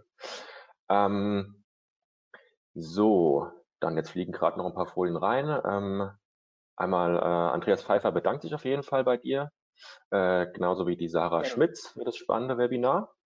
Ähm, die anderen wahrscheinlich auch, aber es muss jetzt nicht jeder schreiben. ähm, dann eine Frage, die relativ früh schon kam, ähm, wo man die Gitternetzlinien beim iPhone einstellen kann, beziehungsweise einblenden kann. Weißt du das, das immer, also, Ich, ich habe das iPhone gerade da, ich gucke mal kurz. ähm, da, da, da, also ich habe sie bei mir auf jeden Fall an. Das funktioniert zumindest schon mal. Das ist Aber das Erste, was ich mache, wenn ich ein neues Handy kriege. Dann stelle ich diese Gitternetznummer ein und ich ändere es nie mehr ab. ähm, ich glaube unter Einstellungen, Kamera und Gitternetzlinien anzeigen. Aber ja, genau. Ähm, sieht man das? Ja, jetzt sieht man es, ja. Ja. Äh, unter Einstellungen, ja. Kamera, Einstell also nicht, nicht Einstellungen der Kamera, sondern unter den äh, hier ganz normal die ähm, hier unten diese Einstellung. Ja? Dann ja, da draufklicken, dann auf Kamera klicken und dann hat man ein Raster, heißt das beim iPhone. Kann man Raster aktivieren und deaktivieren. Okay. Gut. Ähm, dann, ähm, Christian, wenn du Bilder fürs Web optimierst, ähm, wie gehst du davor? Das ist eine ziemlich äh, Dann können wir gerade noch mal ein, ein Webinar starten, Bilder für Weboptimierung. Ähm, ist immer die Frage, was man hinterher raushaben möchte. Für was ist das Bild? Ist das Bild, äh, ist das ein Titelbild zum Beispiel oben, dann muss das Bild ziemlich weit sein. Ähm, dann versuche ich, dann gibt es die Möglichkeit, dass ich ja, ähm, wenn ich zum Beispiel eine Schrift im Titel einbinde, muss ich irgendein Layer drüber legen, dass das Bild bisschen abge, abgekraut ist, dass ich die Schrift lesen kann. Ähm, ich hoffe, das, sind, das beantwortet so ein bisschen die Frage. Wenn ich eine Bildauflösung fürs Web empfehlen sollte, ähm, dann ist immer die Frage, für was wird das Bild auf der Webseite genutzt? Ähm, nutze ich das Bild nur als, Grafik-Icon, soll das, soll das nicht groß dargestellt werden? Ähm, dann sollte man gucken, in welcher Auflösung das ungefähr auf die Webseite kommt. Äh, ich orientiere mich da immer an einer Full HD Auflösung ähm, der Webseite und dann je nachdem, wie groß das Bild ist, wenn das Bild 10% der Full HD Auflösung einnimmt, dann hat es halt nur 190 äh, Pixel Breite. Ähm, wenn ich jetzt allerdings das Bild komplett anzeigen lassen möchte, dann nehme ich nicht die volle Full HD Auflösung, sondern dann nehme ich 1200 Pixel, die längste Kante. Also oben quasi die, die Horizontkante sind dann 1200 Pixel. Ähm, mit der Qualität versuche ich nur so weit runter zu gehen, dass ich dann halt auf meinen ungefähres ähm, Größenvolumen der, der Datei komme auf ja, ich sag jetzt mal so, zwar irgendwas zwischen 300, äh, 300 KB, 300 und 400 KB ist ganz sinnvoll, wenn es wirklich ein Bild ist, das man sich anschauen möchte. Hier zum Beispiel dieses Bild ähm, von, von den, mit der Spiegelung, ähm, das habe ich ziemlich runtergeschraubt. Allerdings sollte es von der Qualität noch so sein, dass wenn ich es mir im Fullscreen auf dem Desktop anzeige, quasi in so einer Lightbox, ähm, dass ich dann da äh, nicht die Pixel erkenne, sondern dass ich da definitiv die Struktur des Bildes erkenne. Mhm. Okay. Ähm, ich denke, Frage wurde beantwortet. Ähm, Tim hat die Frage gestellt, er hat jetzt auch direkt gefragt, wann es den Termin für das Webinar Bilder fürs Web optimieren gibt. äh, Tim, geben wir dann bekannt. Mario sprechen. Vielleicht, vielleicht, machen wir mal, äh, vielleicht machen wir ein Webinar über Lightroom Mobile. Das ist ja. so am Rande nur be, ähm, besprochen worden und man kann damit so viel machen. Macht vielleicht Sinn. Muss mal Mario sprechen. ähm, dann eine ähm, Info von äh, Susanne, was wahrscheinlich ganz interessant für alle ist. Ähm, die App Hydra ist heute äh, im Angebot statt 1,99 äh, für 1,99 statt 6,99 bei Apple. Ähm, ja. Danke, Susanne, für den Tipp. Also alle, die äh, alle, die auch an der App Interesse haben, jetzt schnell in den App Store gehen. Ähm, gut, dann ähm, die Frage, was du von so Fotoboxen für Produktaufnahmen hältst. Also du hast ja gezeigt, wie man das so eine Quick and Dirty Variante quasi machen kann ähm, von so Fotoboxen. Was sagst du dazu? Ähm, mh, äh, ich weiß, was du meinst. Ich habe das bei meinem früheren Arbeitgeber habe ich das gemacht, habe ich auch Produkte fotografiert ähm, für fürs Web. Ähm, da hatten wir so eine Box. Die ist ein Riesenvorteil von diesen Boxen, wenn du eine nimmst mit integriertem Licht. Du hast immer das gleiche Licht. Das bedeutet, alle Bilder, die du mit dieser Fotobox machst, wenn du denselben Hintergrund nimmst und immer dieselbe Kamera nimmst mit denselben Einstellungen, hast du immer, ähm, sehen die Bilder sehr gleich aus. Das ist sehr, sehr cool. Du musst allerdings diese Fotoboxen auch zu bedienen wissen und ist, braucht ein bisschen Übung. Diese, also das sind so Lichtzelte für alle, die diese Fotoboxen nicht kennen. Das sind so Lichtzelte und manche Lichtzelte haben integrierte äh, Beleuchtung, manche muss man von außen beleuchten, die sind dann diffus äh, und bringen dann quasi ein diffuses Licht auf das Produkt. Das ist sehr, sehr cool, ähm, weil du dann immer eigentlich top ausgeleuchtete Bilder bekommst. Ähm, ist aber auch die Frage, willst du immer perfekt, also jetzt, wenn du Produkte natürlich fotografierst, nehmen du hast 400 Produkte, dann würde ich sagen, auf jeden Fall, mach das. Ich habe einen sogenannten Lichttisch, ähm, also ich habe diese Box drumherum nicht, weil ich Softboxen habe, die ich von links und rechts über einen Tisch positioniere. Und mein Lichttisch hat nur eine äh, transparente, halbtransparente Oberfläche und dann blitze ich von unten nochmal mit einem Blitz gegen, dass der Hintergrund quasi komplett weiß wird. Und von oben das Licht beleuchtet das äh, von links und rechts und macht dann so einen sogenannten Zangenaufbau, äh, bringt Licht von links und rechts von oben ran und nochmal ein bisschen von vorne. Also es wird dann relativ schnell komplex. Ähm, wenn du das nicht möchtest, dann würde ich dir definitiv empfehlen, so ein Lichtzeit zu kaufen. Ähm, wenn du immer variieren möchtest in, ähm, in der Aussage deiner Bilder, dann musst du mit dem Licht auch variieren können und das kannst du mit diesen Boxen eher nicht machen. Ähm, ich bin auch immer der Meinung, ähm, wenn man jetzt so ein Herzensprodukt hat, warum willst du das auf weißem Hintergrund fotografieren? Fotografier es lieber in der Anwendung im Szenario. Also Beispiel, oh Gott, nimm mal an, nimm mal an, du möchtest dein Handy fotografieren. Du, du entwickelst dein Handy und möchtest das fotografieren, mega nachhaltig. Ähm, dann nimmst du das Handy und äh, fotografierst es, wie sich jemand ans Ohr hält, um diese Perspektive vom Handy zu fotografieren. Du, um die Vorderseite zu fotografieren, fotografierst du es, wie es jemand, man sieht es jetzt gerade nicht, so hält. Ja, um die Vorderseite zu fotografieren. Das sind interessantere Produktbilder, die auch wieder so ein bisschen Storytelling-Charakter haben, weil das Handy auf weißem Hintergrund ist langweilig. Und das gibt es auch bei Apple. Apple, wenn ihr mal auf die Apple-Webseite geht, dann seht ihr die Bilder immer also dann seht ihr die, die iPhone-Bilder zum Beispiel immer in einem Kontext zu irgendetwas.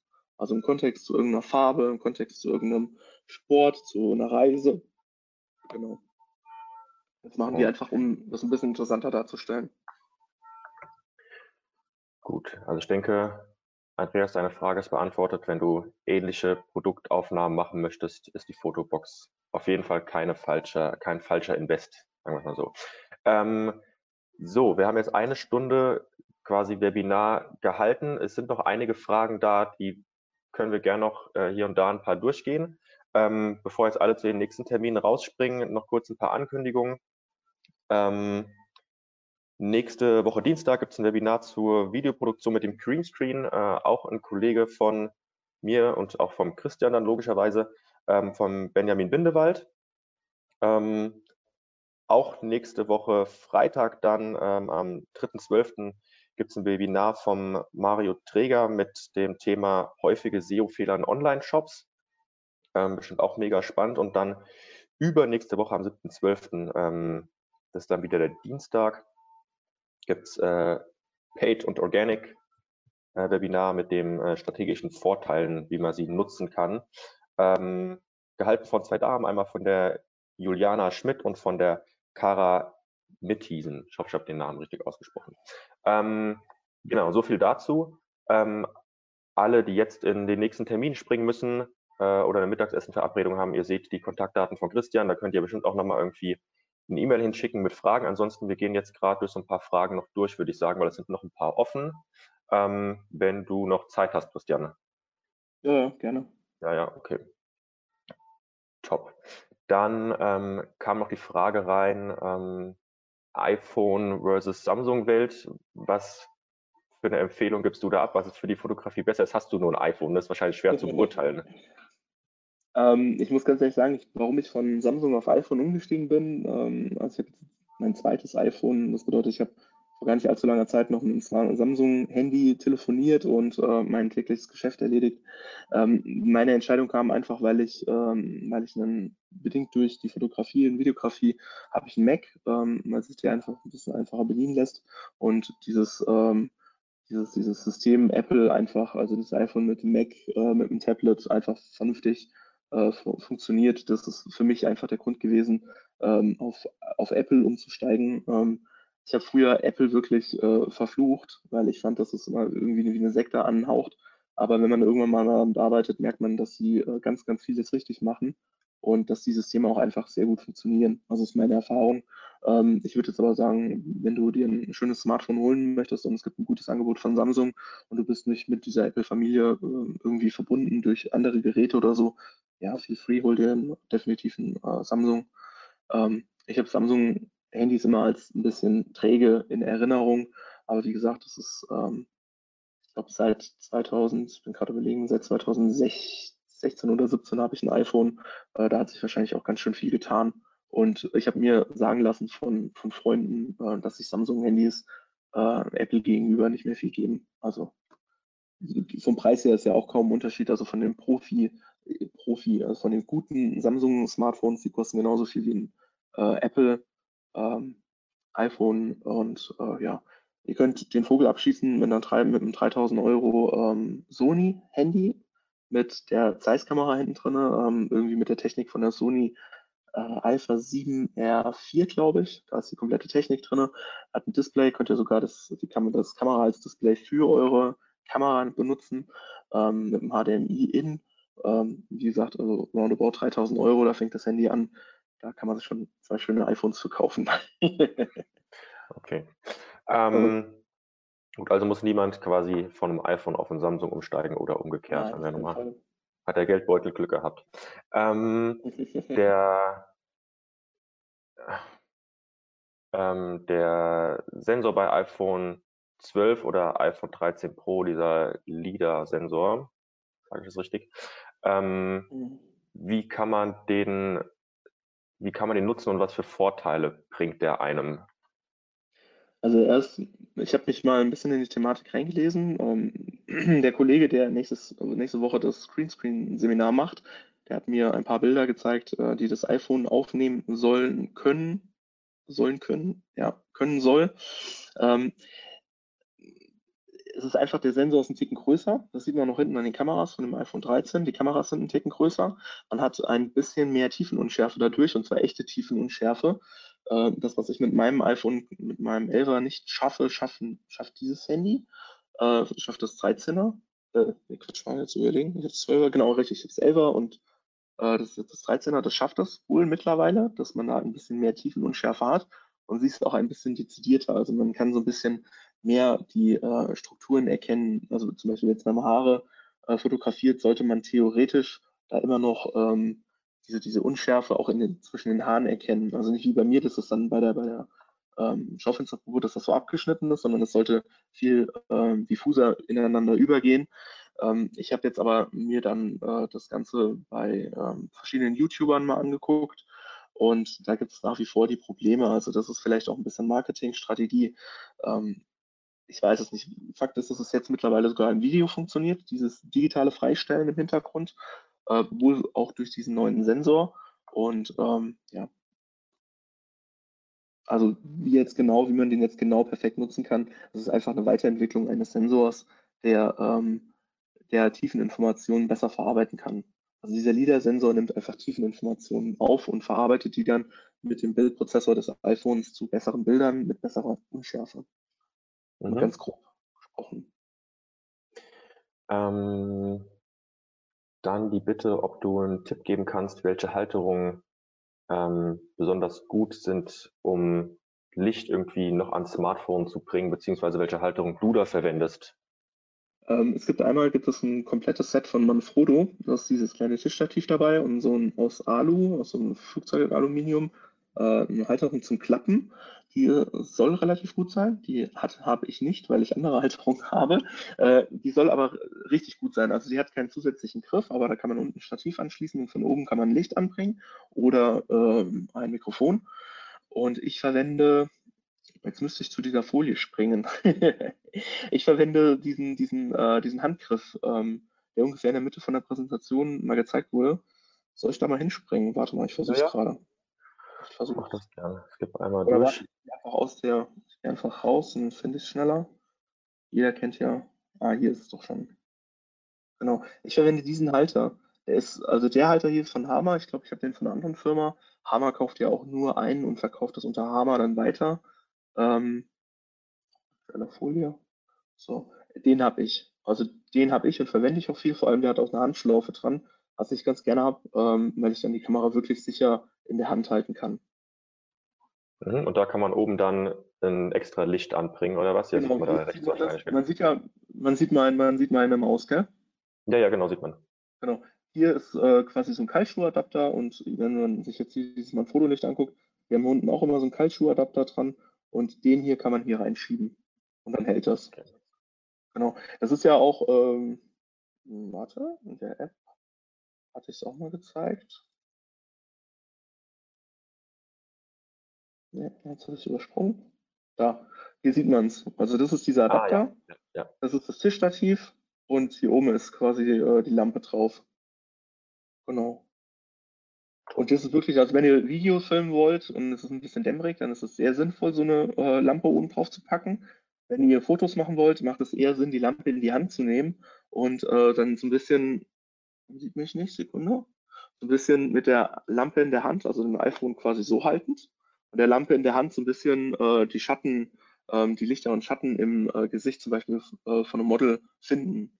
Ja, also dann ist es sinnvoller, das Ding in der Hand zu halten, weil ihr müsst immer dran denken, ähm, gerade die, die, Brillenträger unter uns kennen das, wenn man äh, Licht direkt auf Kamerahöhe von vorne nach aussendet, kommt es genauso, Einfallswinkel gleich Ausfallswinkel, kommt es genauso wieder zurück.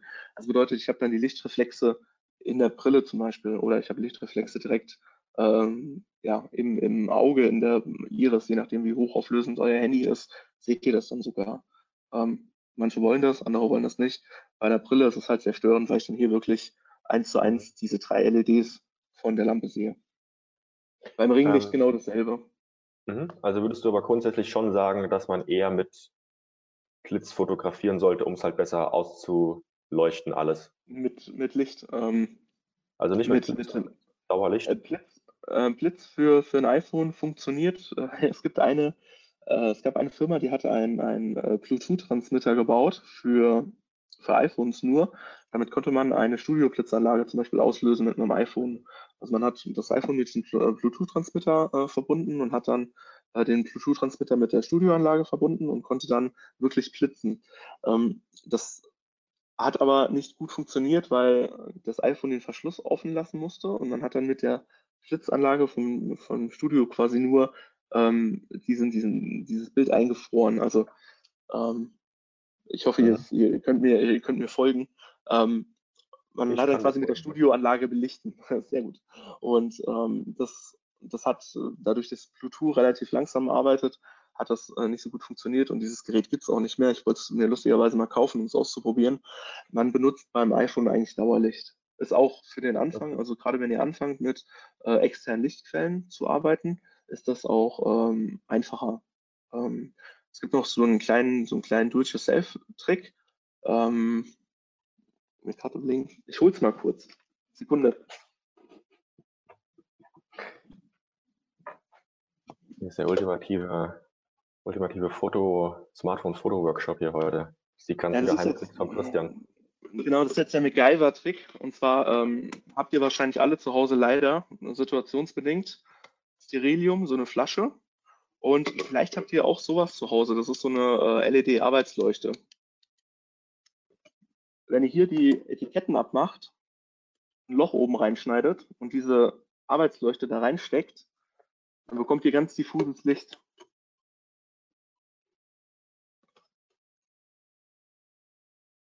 Ja, also man sieht schon, man sieht, es fängt schon wieder an, eine Brille zu spiegeln. Jetzt ist die Webcam auch nicht die beste Kamera dafür.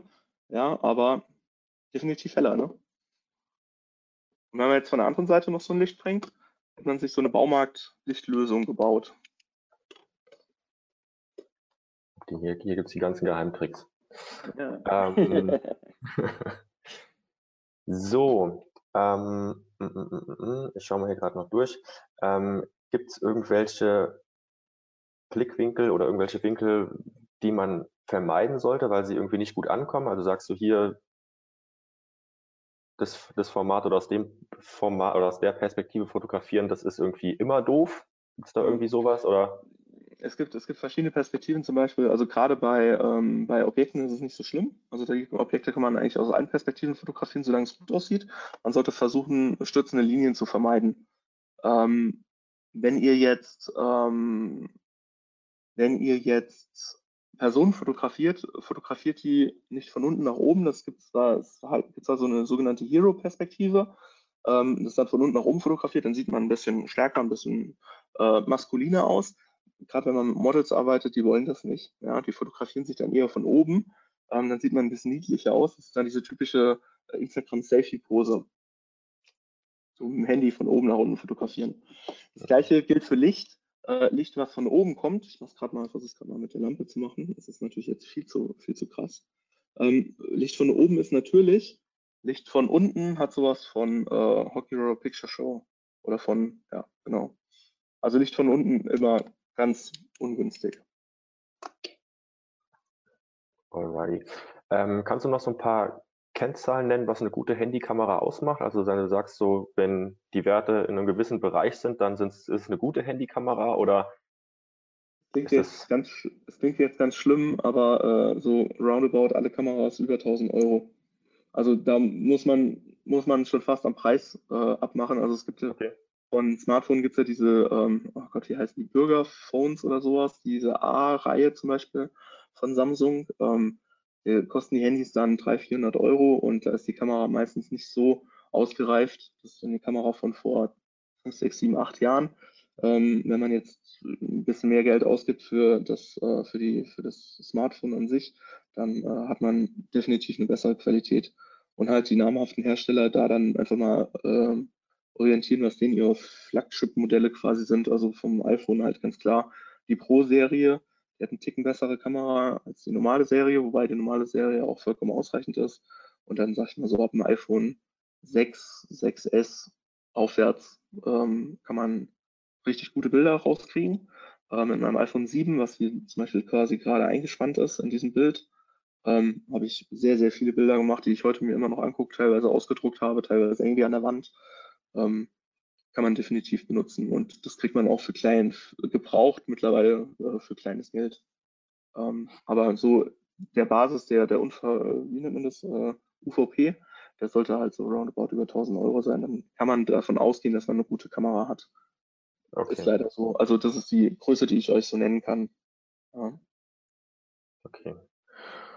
Ansonsten hast du ja einfach gesagt, vergleichen, mal gucken, was die genau. die Big Player auf dem Markt haben und vielleicht gibt es ja irgendwie, genau.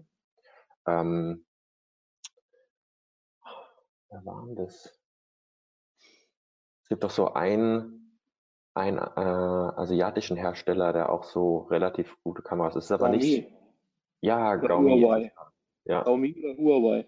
Huawei hat richtig gute, die arbeiten ähm, auch zumindest in der Linsenberechnung, arbeiten die mit Leica zusammen. Also die haben, ähm, die haben auch Smartphones mit drei Leica-Linsen hinten drin. Das ist allerdings nur, die Berechnung stammt von Leica. Das ist nicht das Kamerasystem, was von Leica stammt. Okay. Ähm, genau, Sony arbeitet zum Beispiel mit Zeiss zusammen. Und dann gibt es jetzt diese Marke Xiaomi, aber keine Ahnung, also die kenne ich wirklich nicht. Habe ich auch kein, kein Geld äh, und keine Zeit, mir da mal so ein Handy zu kaufen und es mal durchzutesten. Ähm, ich bleibe da wirklich bei, bei deinem äh, angebissenen Apfel. okay. ähm, so, äh. Mm, ich schau mal noch durch. Ähm, okay, dann noch die Frage, welche Apps würdest du zur Videoproduktion benutzen? Ähm, Filmic Pro. Tipp für Definitiv Filmic Pro. Das ist Filmic die, Pro? ähm, wo ich dieses, wo ich dieses, ähm, als ich den Graphen gezeigt habe, ähm, gerade gucken, ob ich das auf die Schnelle finde. Ähm, die App, die würde ich definitiv zum Film empf empfehlen. Ähm, das ist die beste Film-App, weil sie einfach, ähm, weil man einfach alles einstellen kann. Man kann vom Ton über die Belichtung, über ähm, Radiationskurven, hier, die hier, App Filmic Pro, äh, Seite 44. Ähm, das gibt es im Bundle, da kann man auch mit, äh, mit anderen Geräten, wenn man zum Beispiel noch ein Tablet hat oder sowas, kann man das als zweiten Monitor verwenden. Und die ist richtig gut. Also kann man die Stabilisierung ein- und ausschalten, kann Gimbals hinzufügen. Wenn man einen Gimbal hat, kann man der App sagen, hier, ich filme mit einem Gimbal, bitte schalt, schalte die interne Stabilisierung der Kamera aus. Das funktioniert ähm, richtig, richtig gut. Also das ist, ich glaube, es ist auch die einzige wirklich ernstzunehmende App zum Filmen.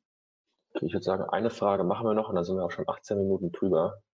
Ähm, ähm, okay, also hier noch äh, eine interessante Frage und zwar ähm, wird hier mit einem iPhone 12 Pro ähm, Mhm. im Unternehmen fotografiert. Ähm, alle Fenster sind geschlossen, also ich gehe von aus, dass sie abgedunkelt sind.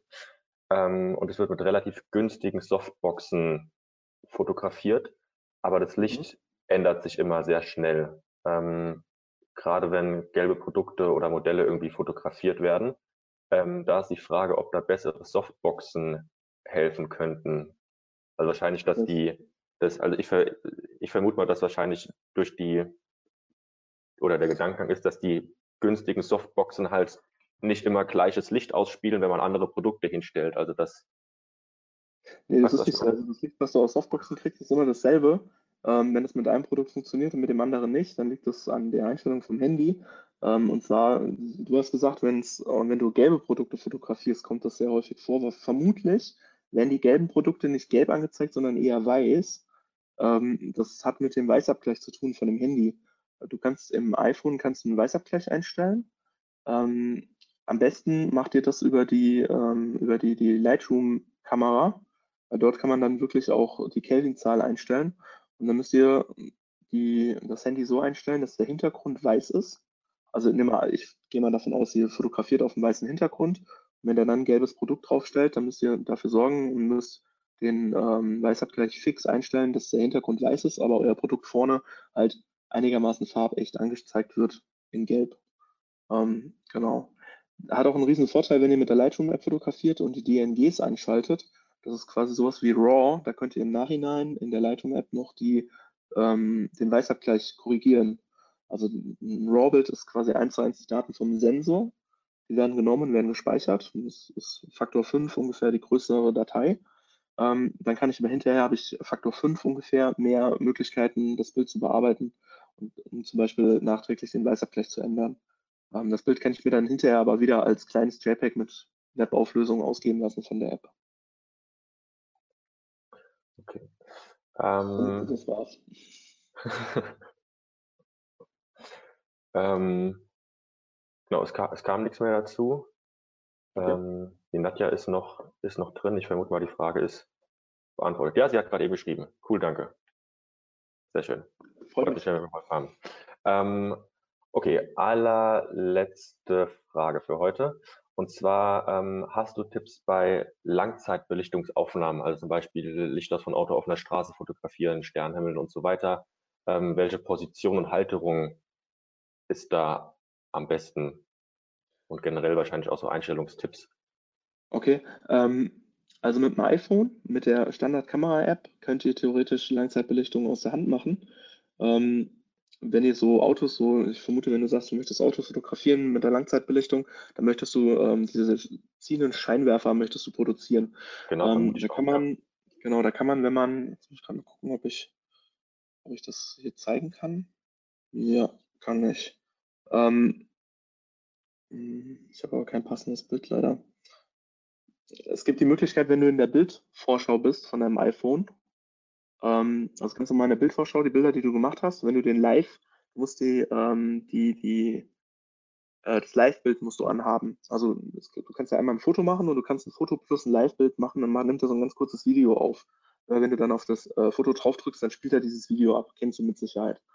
Ähm, und wenn du dann, beim iPhone war das, ich hoffe, du hast ein iPhone, und wenn du dann die App äh, ein Bild aufmachst, zum Beispiel das hier von der Kaffeemaschine, und mal nach oben wischst, dann hast du hier ähm, verschiedene, also du hast einmal die, die Daten mittlerweile, kriegst du die Daten angezeigt von dem Bild.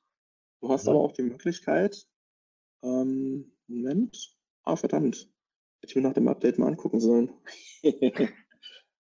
ähm, verdammt, früher konnte man da Nee, das sind jetzt nur noch die Daten. Oh, schade. Ähm, schreib mir eine Mail, ich gucke mal nach, äh, ich liefere es nach. Schreib mir die Frage einmal in der Mail, dass ich deinen Kontakt habe an äh, christian.bill.reachx.de und äh, ich liefere dir das nach. Weil früher war das so, du hast halt das Bild dir anzeigen lassen, dann konntest du nach oben switchen und dann konntest du sagen, ich hätte gerne eine Langzeitbelichtung und dann hatte diese, diese ziehenden äh, Streifen mit reingebaut. Das hat wunderbar funktioniert oder Wasser ziemlich glatt gemacht. Das war dann quasi die Langzeitbelichtung. Ähm, Halterung, die, die ich eben auch empfohlen habe, für die Lampe oben drauf mit einem Stativ unten drunter. Und ähm, Sterne fotografieren mit dem iPhone, das funktioniert leider nicht. Also nicht so, also du siehst wahrscheinlich Sterne drauf, aber irgendwie jetzt so einen richtig coolen äh, Nachthimmel fotografieren kannst, Milchstraße fotografieren kannst, da brauchst du ähm, am besten eine Vollformatkamera mit einem Weitwinkelobjektiv mit einer hohen Lichtstärke. Und die fängt so bei 2,8 an. Bist du dann bei der Kamera bei roundabout 2000 Euro und das Objektiv roundabout 1500 Euro. Damit kann man dann Milchstraßen fotografieren. Ein bisschen einfacher oder, oder Sterne fotografieren, ein bisschen einfacher würde es zum Beispiel mit einem analogen Objektiv funktionieren. Ähm, aber wie gesagt, also Sterne, Sternenhimmel, wirklich, dass man richtig schön satt die Sterne sieht, und nicht nur das Rauschen der Sterne. Ähm, da musst du leider eine Kamera nehmen. Das geht mit dem iPhone nicht. Okay. Gut. Ansonsten, äh, alle da draußen, Dankeschön, dass ihr so noch zugehört habt. Christian hat, denke ich, viele coole und wichtige Fragen noch beantwortet. Äh, wie eben schon gesagt, wenn noch Fragen offen geblieben sind ähm, oder ihr noch welche habt, die euch im Nachgang vielleicht einfallen, meldet euch gerne bei Christian. Der wird sie sehr gerne beantworten und auch mit der äh, mit dem tollen äh, Langzeitbelichtungseffekt da nochmal auf selbst auf die Suche gehen. Ich vermute mal, da ist auch Eigeninteresse äh, dabei. Ja, definitiv, definitiv. Gut, auf jeden Fall. Dann ähm, wünsche ich euch einen schönen Restfreitag. Äh, kommt gut ins Wochenende, erholt euch und dann sehen wir uns hoffentlich ähm, also wir uns nicht, weil nächstes Webinar wird Mario wieder moderieren, aber äh, ich hoffe, ihr seid wieder dabei, wenn es dann am Dienstag heißt Videoproduktion mit Greenscreen, sofern es euch äh, interessiert, dann mit Benjamin Bindewald. Macht's gut. Sehr gut. Macht's gut und äh, ciao, ciao. Ciao, macht's gut.